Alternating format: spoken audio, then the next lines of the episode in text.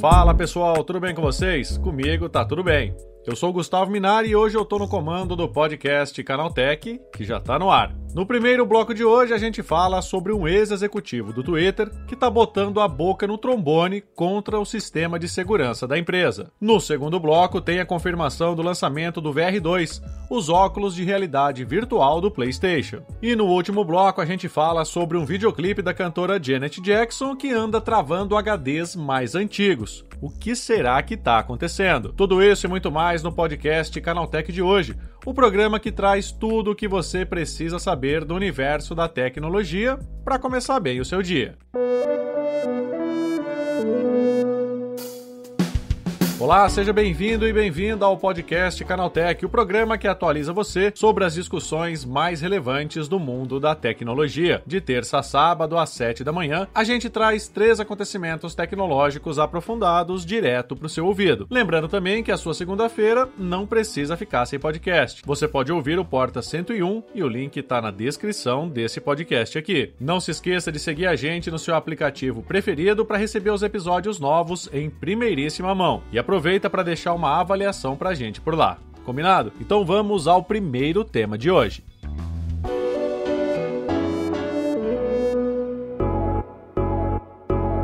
Um ex-executivo do Twitter está causando um alvoroço lá nos Estados Unidos, mas que pode ter um impacto global. Demitido em janeiro desse ano, Peter Zatko começou a apontar casos de negligência nas políticas de segurança cibernética da empresa. Segundo o que foi dito durante uma entrevista dada à CNN, o Twitter tem grandes problemas de segurança que representam uma ameaça às informações pessoais de seus próprios usuários, aos acionistas da empresa, à segurança nacional e também à democracia. A divulgação enviada no mês passado ao Congresso e agências federais norte-americanas mostra um ambiente caótico e imprudente dentro de uma empresa mal administrada, permitindo que muitos de seus funcionários acessem os controles centrais da plataforma e as informações mais confidenciais sem supervisão adequada. Segundo o Zático, alguns dos executivos mais antigos da empresa estão tentando encobrir as sérias vulnerabilidades do Twitter e que um ou mais funcionários atuais podem estar trabalhando para um serviço de inteligência estrangeiro. Olha isso. E tem mais. Ele alega ainda que a liderança do Twitter enganou seu próprio conselho e reguladores do governo sobre suas vulnerabilidades de segurança, incluindo algumas que poderiam abrir a porta para espionagem estrangeira ou manipulação, hacking e campanhas de desinformação, as famosas fake news. Outra bomba dita pelo denunciante é que o Twitter não exclui de forma confiável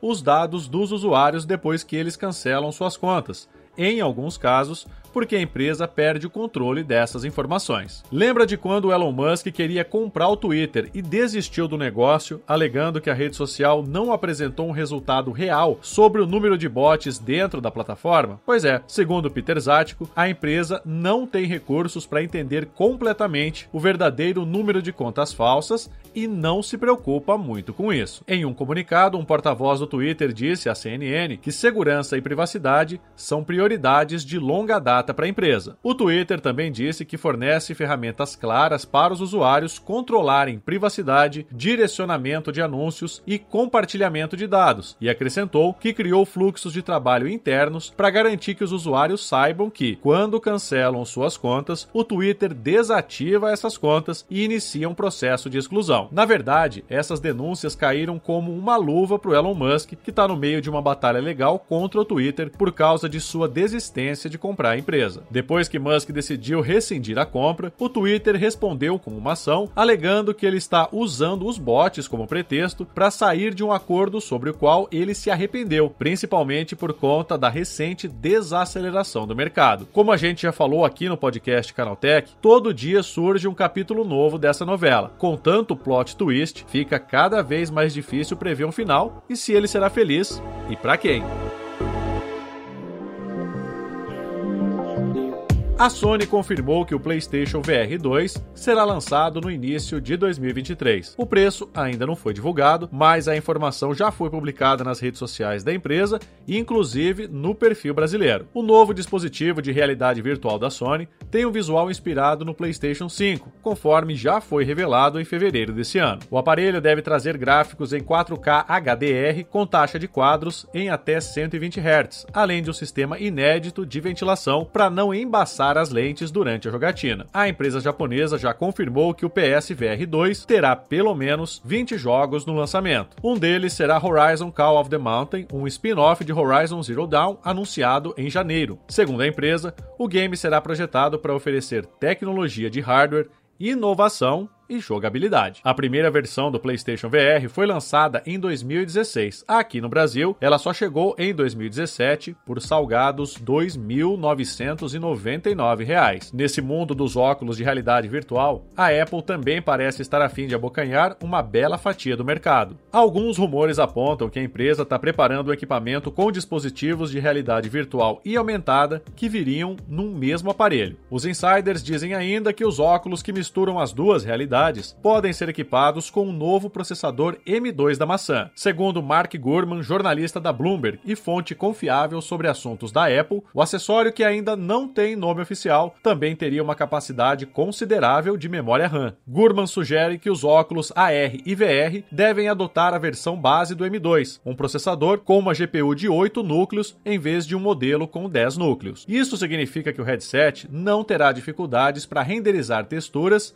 e imagens de alta resolução. Para maior velocidade de carregamento do acessório de realidade mista, a Apple pode manter o sistema de RAM unificada com suporte padrão LPDDR5. Recentemente, o famoso analista Min-Chi Kuo sugeriu que os óculos de realidade mista da Apple poderiam ser lançados em janeiro de 2023. A expectativa é que o headset chegue ao mercado com preços em torno de 2 mil dólares, mas isso são só especulações, já que a Apple nunca se pronunciou oficialmente sobre o produto. Na verdade, antigos rumores indicavam que a Apple teve diversos problemas no desenvolvimento dos óculos, como superaquecimento e dificuldades de integração com o software. Entretanto, as recentes atualizações mostram que a fabricante parece ter encontrado soluções para essas questões. Ou seja, tanto no caso da Sony como aparentemente da Apple, a gente vai ter que esperar pelo menos até o ano que vem para ver se esses equipamentos realmente vão entregar tudo o que estão prometendo.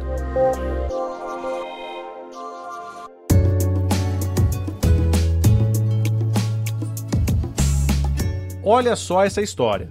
Um videoclipe da cantora Janet Jackson, gravado em 1989, foi declarado como uma ameaça virtual de segurança por ter um efeito inesperado. O conteúdo pode travar alguns modelos mais antigos de discos rígidos, obrigando o usuário a formatar o aparelho. A canção chamada Rhythm Nation é a responsável por provocar uma falha conhecida como negação de serviço em alguns HDs de notebooks fabricados em 2005 ou um pouco mais recentes. Diferentemente de bugs ou malwares implantados de propósito para prejudicar alguém, Aqui a coisa foi totalmente aleatória e bem inusitada. O erro é causado por um fenômeno físico chamado ressonância acústica, que é quando uma fonte emite um som de frequência igual à vibração natural do receptor. Quando isso acontece, existe uma amplificação das ondas sonoras, causando um aumento na intensidade do som. É a mesma coisa que ocorre com alguns cantores que conseguem quebrar taças usando apenas a própria voz. Eles atingem notas em frequências similares à do cristal, fazendo as moléculas vibrarem até o ponto de explodir. No caso dos discos rígidos, as notas do videoclipe ecoavam na parte mecânica do HD, causando a pane geral. A música continha uma das frequências ressonantes para modelos de HDs de notebooks que rodavam a 5.400 RPM de velocidade. O erro não ocorre em SSDs modernos porque o processo de gravação e leitura é distinto dos padrões antigos. Mesmo assim, outros componentes ainda podem ser afetados se qualquer onda sonora vibrar na mesma frequência deles durante algum tempo. Na época dos primeiros relatos, alguns fabricantes resolveram o problema ao adicionar um filtro personalizado na saída de áudio dos notebooks. A solução detectava e removia frequências ofensivas ao hardware durante a reprodução de áudio. Após os incidentes, muita gente passou a contar com esse recurso nativo sem ter ideia do porquê ele estava ali. Então fica a dica: se você é fã da Janet Jackson e possui um notebook um pouquinho mais antigo, é bom ouvir os hits da cantora em outro aparelho. É isso, terminados os temas mais relevantes de hoje, vamos agora para o quadro Aconteceu também.